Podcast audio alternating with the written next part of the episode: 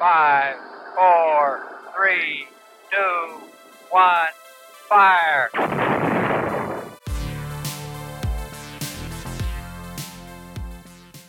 Hey, ¿qué onda? Bienvenidos a Mission Control donde hablamos de astronomía. Yo soy Isa y hoy nos vuelve a acompañar Ari. ¿Qué tal andas? ¿Qué onda Isa? ¿Qué onda Lalo? Aquí volvemos a hablar de lo que nos encanta, el espacio, la astronomía. Un gusto compartir este espacio con ustedes. Esperemos les agrade nuestro podcast. Me da muchísimo gusto. También hoy estaremos estrenando un gran miembro nuevo de Mission Control. Lalo, ¿cómo estás el día de hoy? Hola a todos, ¿cómo están? Bienvenidos a Mission Control. Hoy me encuentro muy eh, quizá un poquito emocionado y un poquito nervioso, pero veamos qué, qué procede. No te preocupes, todo va a salir súper bien. La verdad me emociona mucho hacer este capítulo porque hoy vamos a hablar de cosas locas y cool. Bueno, la verdad siempre hablamos de cosas locas, pero hoy un poco más random, así que sin más preámbulo, el tema de hoy es datos curiosos o fun facts acerca del sistema solar. Y para empezar, ahí les va rápido, pues un poco acerca del sistema. Nosotros vivimos en un sistema planetario que tiene al Sol, otros cuerpos celestes que orbitan alrededor de él. Y lo más curioso o muy chistoso acerca del sistema solar es que a pesar de que hay muchos sistemas solares en el universo, a este es el que se le llama sistema solar como a secas. Está muy cool porque pues es el chido, ¿no? Es en donde nosotros vivimos, vaya. Y pues está en una galaxia llamada la Vía Láctea, que por cierto ayer un seguidor nos contó en Insta que se llama, o sea, la historia por qué se llama Vía Láctea, y es debido a un mito griego que dice que pues la mamá de Hércules lo estaba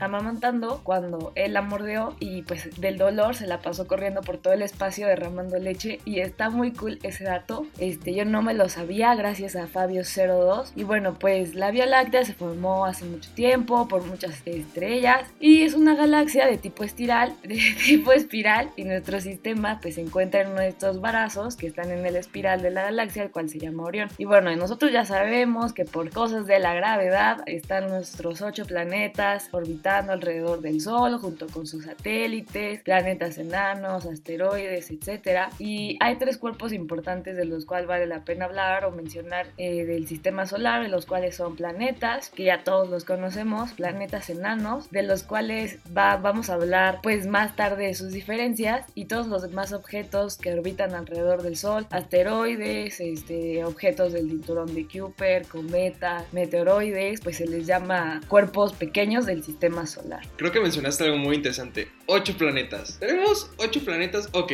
agosto. En, estes, en estas épocas, y hace, pues, ¿cuántos años tendrá? 15 años. Eh, Plutón dejó de ser considerado un planeta. Entonces también es un tema que vamos a estar considerando. Lalo, ¿por qué no nos hablas un poco de cosas raras de nuestro sistema solar? Sí, claro, claro. Este, para empezar, ah, ¿ustedes sabían de qué color puede ser nuestra estrella la, a la que orbitamos? No sé, amarilla, tal vez, no es lo que normalmente vemos. Pero, ¿qué pasaría si también les dije que eh, es blanca. Eh, ok, y este es un dato curioso, bueno, más que un dato curioso en sí sería más o menos como un hecho. ¿Por qué? Porque en sí existen varias estrellas en las cuales está el rango de color azul, rojo eh, y también amarillos, pero también en ese, en ese espectro de color que irradian las estrellas normalmente varía un poco y es normalmente cuando puede verse un poco blanca, ya que por ejemplo fotos tomadas desde el espacio se ven de esta forma, se ven como blanca, pero cuando lo vemos este, el sol desde la Tierra, bueno, que no lo hagan porque si no se pueden dañar la vista, pero cuando logras ver un poco se ve como amarillo y esto es porque tiene que atravesar pues toda la atmósfera y se va reflectando toda la luz. Y esto, ¿cómo se sabe? Bueno, existe un diagrama, un diagrama de Hertzsprung-Russell, en sí es llamado también diagrama HR, en el que justamente se, se muestra todo eso. También justamente debido a este problema de la, diferencia de, radiación, bueno, de color que puede haber, justamente por esta parte de la intensidad que varía de los colores. Es por eso que, se creó una clasificación que va desde la O hasta la M, siendo O las estrellas más calientes, en este caso las azules, y las más frías, las estrellas rojas, clasificadas con la letra M. Y este es justamente que va del diagrama, en el cual pues va primero la letra O, como ya mencioné, son las más calientes, luego la B, la A, la F, la G, la K y por último la M, que son estrellas más, más frías. Ah, fíjate que, que, que, interesante acabas de mencionar, ¿no? Como incluso incluso las estrellas, o sea, hay estrellas azules, ¿no? Sirius, por ejemplo, que es nuestra mascota aquí en las asociaciones de la astronomía, pues es una estrella azul y es de las más brillantes que se puede ver en el cielo, de hecho la más. Ahora, vamos a hablar de cosas más eh, locas, por así decirse. Uno pensaría que por nuestra situación biomolecular parece ser que somos los únicos habitantes del el universo. Esto es muy curioso. Marte y Venus alguna vez fueron planetas que tuvieron agua. También un dato muy curioso es que en todos los planetas del sistema solar hay al menos hielo que está este, almacenado, pues sí, es hielo seco, hielo frío y el hielo de hecho es probablemente el agua, la segunda molécula más común de todo el universo. Ahora, ¿cuál es el problema? Que es muy difícil acceder a ella. Apenas descubrimos dónde está precisamente en Marte. Tenemos un breve detalle, un breve debate. ¿La vida es molecular o la vida puede ser de otra forma? Si es molecular, nos va a ser mucho más fácil hallarla. Si no es molecular, nos va a ser muy difícil hallarla porque no vamos a poder comprender de cómo es que funciona. Es probable, por lo mismo que les decía, de que eh, Venus y Marte, por condiciones eh, que han pasado a lo largo de los 4.5 mil billones de años que tiene nuestro sistema solar, hayan tenido alguna vez vida. Ahorita los enfoques de misiones que está teniendo, por ejemplo, la NASA es ir a Marte, también, por ejemplo, como un objeto de investigación científica y ver si podemos descubrir restos de vida o no. Probablemente no se asombren, no digan, oh, hay marcianos. Probablemente son células en todo caso, entonces no, no esperen gran cosa. Sí, justamente esto de el agua o el hielo de agua, pues es considerado una sustancia muy rara en el, bueno, se podría creer que es considerado una sustancia muy rara en el espacio y por ejemplo cuando nosotros hablamos de encontrar agua en algunos otros lugares, ya sea otros planetas, asteroides, satélites, pues decimos, oye, es muy raro y pues es una gran noticia, pero en realidad es que el hielo de agua pues existe en todo el sistema solar y lo podemos ver por todos lados, en cráteres de Mercurio, de la Luna, incluso en algunas lunas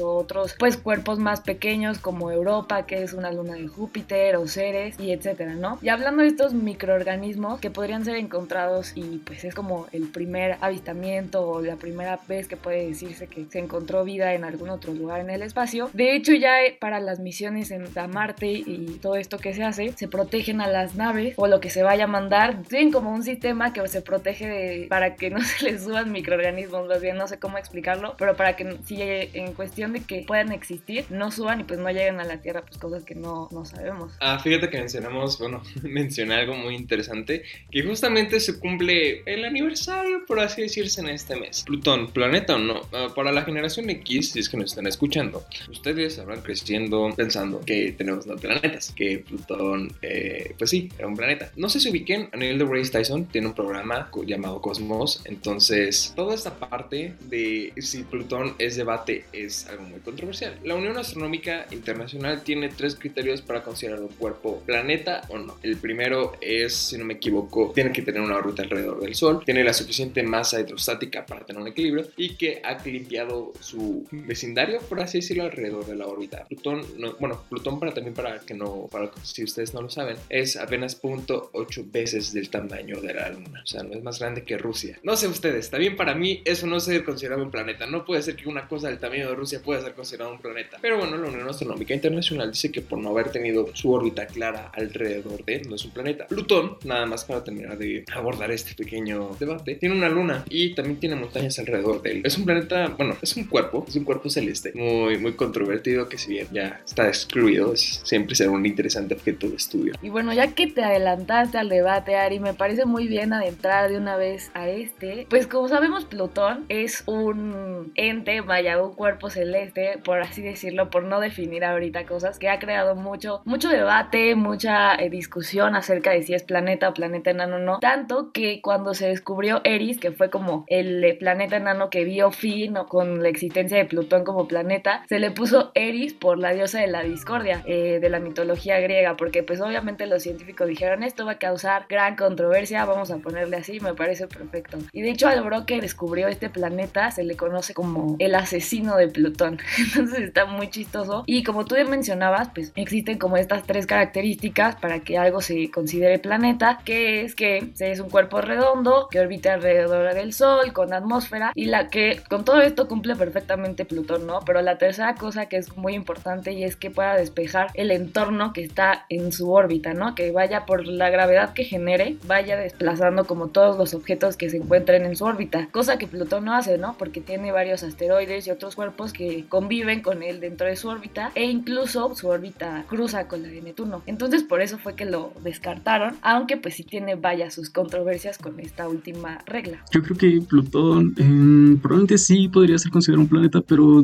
no tanto, pues digamos, es mucho más pequeño que nuestra Tierra. Entonces, aparte, bueno, como ya mencionaron, su órbita no está del todo limpia en sí, pues ya se encuentra en el cinturón de Kuiper. Entonces, ¿qué podemos decir de Plutón? No se encuentra eh, justamente en medio de varios otros tipos de cuerpos, cometas, asteroides. Entonces, yo creo que por eso sí no es considerado un planeta algo que es muy cierto es como tú hablabas que se encuentra en el cinturón de Kuiper y pues esto está muy lejos obviamente del Sol y de todas las distancias que conocemos de los otros planetas y algo que juega un poco con la tercera regla o como la tercera característica de por qué un planeta debe ser considerado planeta es que cuanto más lejos pues más grande debe ser el planeta para poder despejar su zona, ¿no? Que hablábamos de la tercera regla que es que pueda eh, por, mientras va orbitando que pueda ir alejando o desplazando más bien a todos los objetos que se encuentren en su y justamente porque está muy lejos tiene que ser muy grande para poder hacer esto. Entonces es por lo que hay como una controversia en por qué esta regla sí debería o no aplicar y justamente porque Plutón es un planeta muy pequeño. Es que en este sistema solar de verdad que pasa todo, nada más también para dar a entender de cómo son los demás sistemas solares. La mayoría o el 50% de los sistemas solares son binarios, o sea, tienen dos estrellas. El nuestro nada más tiene una estrella. Ahora, ¿por qué no somos un sistema solar tan peculiar? Ah, tenemos Júpiter. ¿por qué es tan importante? Júpiter es una estrella fallida, no logró su éxito, iba a ser una estrella, pero le faltó masa para hacerlo. Pero después es extremadamente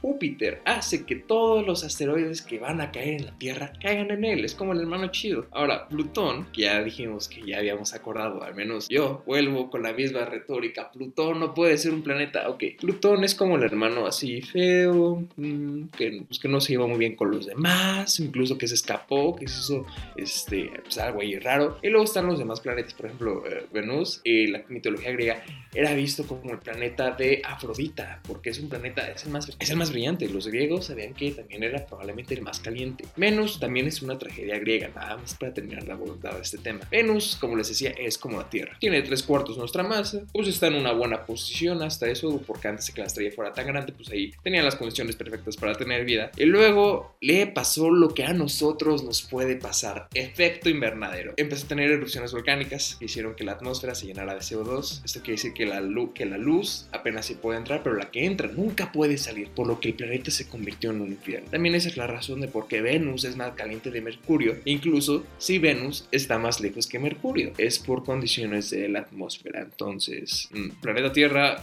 eso puede pasar con nosotros. Entonces, ah, también aprovechen también esta oportunidad para cuestionarse si están siendo lo suficientemente a favorables del medio ambiente, porque si no, vamos a terminar como Venus. Sí, precisamente uno de los fun facts más populares o más conocidos acerca de nuestro sistema solar es que uno creería que por su cercanía al Sol, Mercurio es el planeta más caliente, ¿no? Pero como tú nos habías dicho, Ari, por todo esto que está pasando Venus del efecto invernadero, porque no tiene agua que pueda regular la temperatura y por los niveles altísimos de dióxido de carbono de su atmósfera, está sufriendo pues este efecto invernadero que hace que las temperaturas sean enormes. Entonces está muy chistoso como Mercurio no es el primer planeta que o el planeta que está más caliente y de hecho tiene polos, bueno, en sus polos norte y sur tiene cráteres tan profundos que hacen que pues crean una sombra muy grande en este planeta. también me gustaría hablar sobre la expansión, un poco de la expansión del universo, ¿no? ¿Cómo, cómo es esto que se está llevando a cabo? Eh, nosotros solo podemos observar los objetos del universo observable, valga la redundancia, el cual pues es más o menos una distancia de 13,700 millones de años luz, es algo así un aproximado, pero pasa con aquellos objetos que están dentro, bueno, fuera de ese rango, pues en sí como el, el universo está en expansión, pues no, la luz no alcanza a llegar justamente hasta nosotros, en el cual también es, un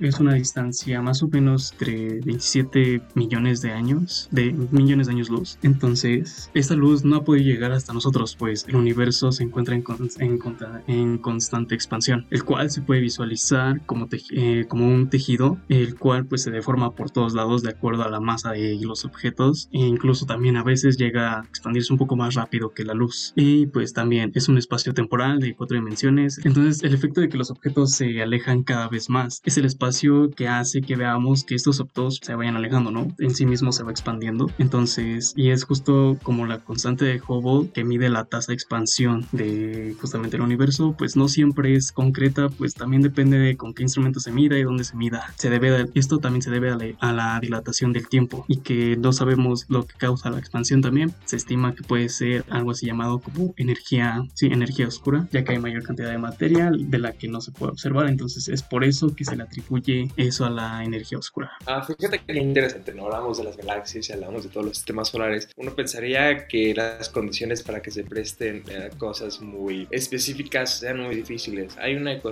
que se llama la ecuación de Drake, incluso salió de Big Bang Theory, que es, una, es usada para saber cómo calcular la probabilidad de que, te, que salgas con alguien. Entonces, está curioso. Pero esta ecuación, ¿qué nos dice? Calcula las probabilidades de que se origine vida en un lugar. Vemos el mismo tema. O sea, ¿aquí hay vida o no lo hay? ¿Lo hay o no? Marte, por ejemplo, si, si observamos a Marte, podemos ver que en sus polos hay hielo derretido. O sea, ahí sí o sí hay. Y también nada más para terminar de hablar a Marte, por ejemplo, en Marte está el volcán más grande de todo el sistema solar. Uno pensaría que los Himalayas es lo más alto que puede tener así un planeta en comparación a, bueno, aquí es al nivel del mar, pero como los demás planetas no tienen al nivel del mar, pues en general es sobre la, sobre la corteza. Marte tiene un monte, que es el monte Olimpo, el nombre creo que es más que, o sea, entendible. Este tiene más de 4.000 kilómetros de altura o 2.500 millas. Y también, pues bueno, eh, es muy común en demás cuerpos celestes del sistema solar, tanto como para más allá, eh, que tengan volcanes. La Tierra no es tan especial para ser lo único que tenga volcanes por ejemplo, Calisto, Io, que son lunas de Júpiter, e incluso hay lunas de Saturno, llegan a tener volcanes. Y es una propiedad como que es a lo largo de todos los planetas. Igual lo mismo les decía de Venus, que ahí ocurre algo. Entonces, justamente hablando de las lunas de Júpiter y de hecho que sus volcanes son de los más activos de todo el sistema solar. Me gustaría hablar, ya hablar un poco más de Júpiter que pues todos lo conocemos como el planeta gigante gaseoso, el planeta más grande del sistema solar. Es 11 veces más grande que la Tierra y pues sabemos que Júpiter es un planeta gaseoso y su superficie está cubierta de nubes que se extienden pues en capas profundas, pero las condiciones de cómo se comportan estas nubes y todas las tormentas o vientos muy fuertes que tiene, nos puede decir que Júpiter en realidad está viviendo por ahí del fin del mundo, o sea, en Júpiter, vaya. Y algo que está muy loco acerca de esto es que Júpiter tiene una gravedad tan extrema que hace que él mismo se contraiga, o sea, que el planeta entre en contracción por su misma gravedad. Entonces está muy loco. Y también que el Júpiter emite más calor del que recibe del Sol. Y esto, la verdad, al leerlo me sorprendió bastante. Es que Júpiter es, es una estrella fallida, o sea, sí, no, no logró su éxito. Es como, como toda estrella que va saliendo y casi lo logra, pero no lo logra en Hollywood y ahora queda humillada, pero al menos para su comunidad local es un héroe. Creo que esta analogía funciona muy bien porque de verdad para el sistema solar, para nosotros los terrestres, Júpiter es un héroe. Eh, Júpiter cumple una muy importante misión, que es pues el absorber todos los asteroides. Y ahora, por ejemplo, vamos a hablar de sus lunas. Eh, tienen muchas lunas, tanto de Saturno para atrás, hay una gran cantidad de lunas. Tanto sigue Plutón es les digo, pues es el tamaño de Rusia, tiene lunas, y en estas lunas, ¿qué puede pasar? Como mencionaba Lalo, la estrella va a seguir, bueno, nuestro Sol se va a seguir inflando, inflando, inflando, inflando, ahora se va a estar haciendo más grande, va a llegar a ser hasta una este, supergigante roja, se va a comer a Mercurio, se va a comer a Venus, probablemente se va a comer a la Tierra, y luego, para cuando este momento, pues nosotros somos terrestres, vivimos en la Tierra, ¿qué vamos a hacer? En todo caso, probablemente nos iríamos a una de las lunas de Saturno, podemos hablar, eh, bueno, de Saturno, de Júpiter, de Saturno, específicamente es Titán o de Júpiter, ya son demás. Entonces, ahí probablemente, como les decía, que hay océanos. Bueno, en este caso, por ejemplo, este, son más comunes los océanos de metano. Ahí puede haber algo, ahí hay algo abajo, pero de todos modos son probables nuestros futuros hogares, debido a que en algún planeta, en algún punto, nuestro planeta será devorado por su madre, el Sol. Em, ahora también, otro dato interesante es por qué Urano gira de lado. Bueno, porque vemos que está un poco inclinado con respecto a los otros planetas que eh, normalmente pues pensamos que están, que están derechos, gira un poco de lado. También vemos que Urano tiene anillos, pero son muy delgados para poder observarlos eh, a simple vista, como, no como los anillos de Saturno. Pero entonces, ¿qué le pasó a Urano para que su eje girara, empezara a, rotar, como lo vemos ahora? Pues este, eh, se dice que, bueno, hubo por ahí una cierta catástrofe con un, mm, con un cuerpo que es casi dos o tres veces más con masa de, de la que Urano tiene. Entonces, pues eso fue lo que afectó justamente a la trayectoria de Urano. Fíjate que, que, interesante, es que hay situaciones que se prestan literalmente para todo. Entonces, ahorita que, que mencionas esto, pues cómo puede ver planetas que hasta como que si, si lo vemos, van al revés. Ahora, hay algo de Venus, eh, espero el dato sí sea correcto. Venus hace eh, sus días son muy largos eh, y también van al revés, pero de que son muy largos es que prácticamente un día ahí puede ser como un año, entonces es algo muy, muy, muy loco. Justamente, sí, están muy locos todos los datos que estamos mencionando, pero justamente me gustaría mencionar a Urano, nuestro tío chueco que gira de lado y pues todavía no sabemos bien por qué. Ah, de hecho, eh, está muy loco, pero Urano fue el primer planeta en ser observado con ayuda de, de un telescopio. Y bueno, con, hablando de otros eh, planetas que no siguen o que no siguen como la corriente de los demás, también Mercurio gira de, bueno, orbita de una manera diferente y es uno de los planetas junto con Plutón que no sigue las, las leyes de Kepler. Sí, ya nada más para terminar de hablar de estos datos tan locos y el debate que tuvimos, les digo, para mí, Plutón, generación X, perdónenme, no va a ser planeta. Incluso no sé si ustedes sean fan de Big Bang Theory, pero ahí Sheldon Cooper se encuentra a Plutón. Y no me digan por qué, pero a Sheldon Cooper sí le agradaba que existía Cupón, eh, perdón, Plutón. Y vean el de Grace Tyson y le dice como de, no, te detesto, ¿por qué lo hiciste? Pero sí, Plutón nada más cumple con dos este, eh, requisitos de la Unión Astronómica Internacional. El segundo es muy debatible, la cuestión de la masa, no es un planeta. También, nada más para poner en contexto de cómo funciona el sistema solar. El sistema solar está así, está grande, sí, tiene sus planetas, pero tiene algo llamado la nube de Oort. En esta nube se encuentran miles de millones de cometas. Entonces, si uno viéramos el sistema solar desde fuera, veríamos literalmente que está, es una esfera casi perfecta, llena de asteroides y cuerpos que lo orbitan. Pero esto es nada más teórico, porque como es tan separado y son tantos cuerpos, no funciona. También de ahí probablemente viene el cometa Halley y los demás cometas que a saber. Pero pues, tu órbita no está clara, por lo que jamás pueden ser considerados planetas. Bueno, ya, solo tengo que agregar dos cosas. La primera es acerca del debate de Plutón, que la verdad es que yo no sé, o sea, no puedo decidirme si sí o no. Y tengo como dos observaciones. Una de G. Birdenstein, Bridenstein, creo que así dice Bridenstein, la verdad no tengo idea si lo estoy pronunciando bien. Pero fue el elegido al director de la NASA. De hecho, es el primer director de la NASA que no es científico por Donald Trump en 2018. Que cuando se celebró pues, el aniversario de Plutón, planeta, creo que por 13 años pues él ahí sin, sin consultar ninguna base científica dijo que Plutón debería de ser un planeta y que siempre ha sido un planeta y esto es porque así se lo enseñaron en la escuela, ¿no? Y ya fue todo lo que dijo. Y a diferencia después de él tenemos a Stern, que es un astrónomo especializado en planetas, que está muy enojado con respecto a que pues hayan creado esta nueva categoría de planetas enanos porque dice que eso se lo inventaron los astrónomos para que pues los niños no tuvieran que aprender como todos la, cantidad de planetas que había, porque pues obviamente ya contando con los planetas enanos, pues, son bastantes. Entonces dice que pues no debería de haber como dos categorías, que simplemente que la tercera como categoría, o bueno, la tercera característica más bien de por qué un planeta debería ser un planeta, esto de que barre pues las, todo lo que pasa por, todo, barre todo lo que hay cuando pasa por su órbita, pues que está mal este, descrita y que no debería de ser tomada en cuenta y que no debería de haber como dos categorías y no deberíamos de pensar en si va a haber muchos o no, sino en que solamente pues, hay estos tipos de planetas y si Plutón en algún momento se considera planeta, pues todos los demás planetas enanos también. Y ya, ahí les cierro. Pues muchísimas gracias Isa, la verdad es que sí están muy interesantes y muy locos los datos. Lalo, te quiero hacer a ti una pregunta personal, ¿cuál es tu planeta favorito y por qué? Cuando niño me acuerdo que era